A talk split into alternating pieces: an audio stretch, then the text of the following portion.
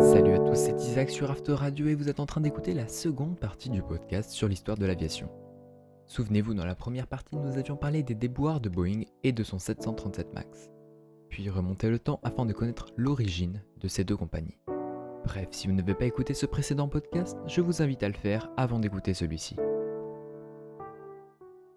Sur ce, retour dans les années 30, en 1934 plus précisément, année phare où deux événements majeurs se produisent pour les deux plus grandes entreprises du secteur à l'époque, Boeing et Douglas Aircraft Company. En effet, du côté de Boeing, on inaugure une usine célèbre pour avoir produit de très nombreux bombardiers durant la Seconde Guerre mondiale. L'usine Boeing Plant 2. L'une de ses particularités est son toit, peint de rues, de maisons et de jardins pour camoufler des avions ennemis, cette usine stratégique durant la guerre. La même année, chez McDonnell Douglas, on inaugure non pas une usine, mais un avion, le Douglas DC-2. Prédécesseur du mythique DC-3, le DC-2, lui-même fils du DC-1, possède une histoire particulière. Le projet a été motivé par un appel d'offres d'une grande compagnie aérienne américaine de l'époque, la TWA, ou Transcontinental and Western Air, qui réclamait un avion trimoteur capable de transporter 12 passagers sur 2000 km à la vitesse de 240 km/h. Cet avion devait également être capable de voler à 6400 mètres d'altitude et de se maintenir en vol sur un seul moteur à 3 km d'altitude. Il devait également pouvoir décoller avec seulement deux moteurs sur trois d'une piste située à 1500 mètres d'altitude, là où les moteurs sont moins performants. En bref, TWA réclamait l'avion le plus complexe et le plus puissant jamais réalisé jusqu'alors. En une dizaine de jours, les ingénieurs de la Douglas Aircraft Company rendirent un projet de bimoteur nommé DC-1 pour Douglas Commercial Aircraft. Ce projet contrastait avec le cahier des charges donné par la TWA. Il était notamment doté de deux moteurs développant chacun 700 chevaux et non trois de plus petites cylindrées.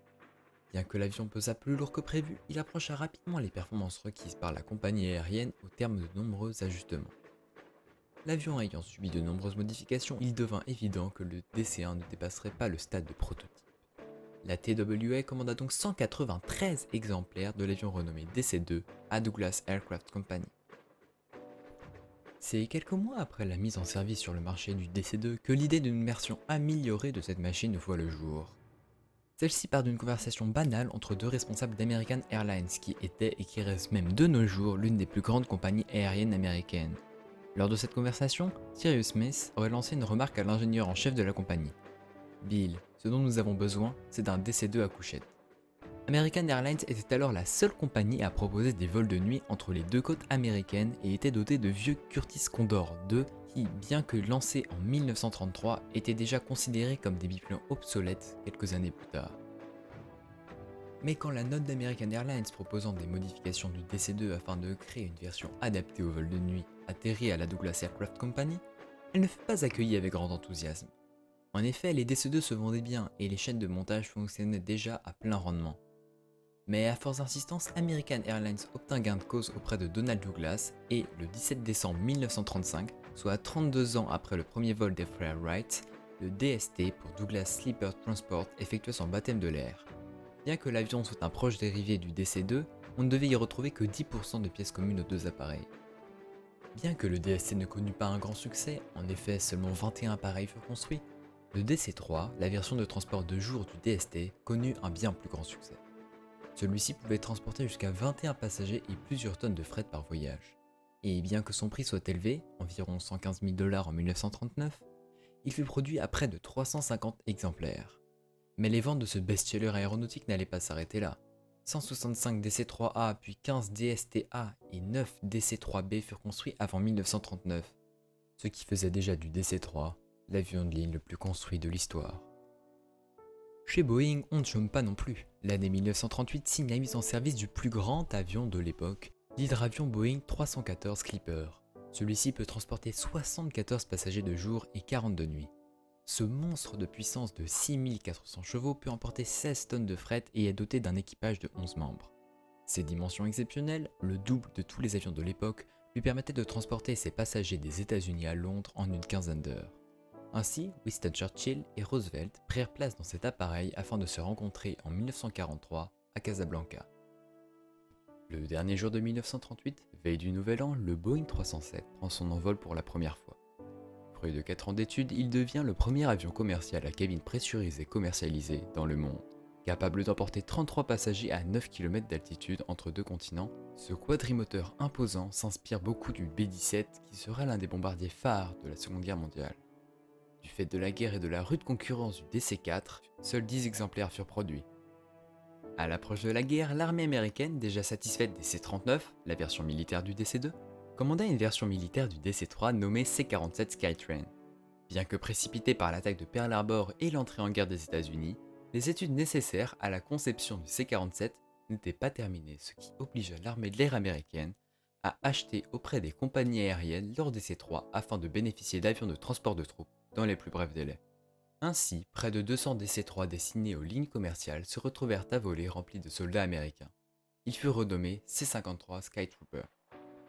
Dès le début de la guerre, il fut vite perçu que l'usine Douglas de Santa Monica, la seule pouvant produire des DC-3, ne pourrait tenir le rythme de production massif des C-47 imposé par l'armée. Le gouvernement fit donc construire sur l'aérodrome de Long Beach, distant de seulement quelques kilomètres, une usine spécifiquement dédiée à la production de Skytrain. Mais comme cela ne suffisait toujours pas, une troisième usine fut ensuite construite dans l'Oklahoma. Le Douglas C-47 fut décliné en deux versions, L'une renommée en C-41, construite à 40 exemplaires, elle fut utilisée afin de transporter les membres de l'état-major des armées. L'un de ces avions, destiné au transport du général Arnold App, responsable de l'US Navy en 1944, totalisait 2700 heures de vol à la fin de la guerre et volait toujours dans les années 2000. Une autre version du Skytrain, gardant le nom d'origine de C-47, était capable de transporter 32 soldats ou 7 tonnes d'équipement à 300 km/h et 7 km d'altitude. Ses caractéristiques exceptionnelles et la capacité américaine à produire rapidement d'énormes quantités de cet appareil en firent l'avion de transport le plus construit de tous les temps. Le C-47 Skytrain fut en effet construit à 9280 exemplaires entre 1941 et 1945. On peut également ajouter à ces 9000 exemplaires les 2930 exemplaires produits sous licence par l'URSS et les quelques 500 exemplaires du C-47 produits également sous licence par les Japonais, pourtant ennemis des États-Unis à l'époque. C'est ainsi que le DC-3, produit à près de 13 000 exemplaires en une dizaine d'années, devint le roi des avions. Il a survolé toutes les mers et toutes les terres, survolé tous les fronts et toutes les guerres, disait le général Eisenhower, chef des armées US pendant la Seconde Guerre mondiale. Près de 400 DC-3 volaient encore en 1998. En 2013, certains étaient encore utilisés pour habiter des bases perdues au fin fond de l'Antarctique et effectuent encore aujourd'hui de nombreux vols commerciaux en Amérique du Sud. 84 ans après sa mise en service, le roi du ciel est loin d'atterrir pour sa dernière fois. Sur ce, c'était Isaac sur After Radio et je vous donne rendez-vous bientôt pour un épisode hors série consacré à la Seconde Guerre mondiale.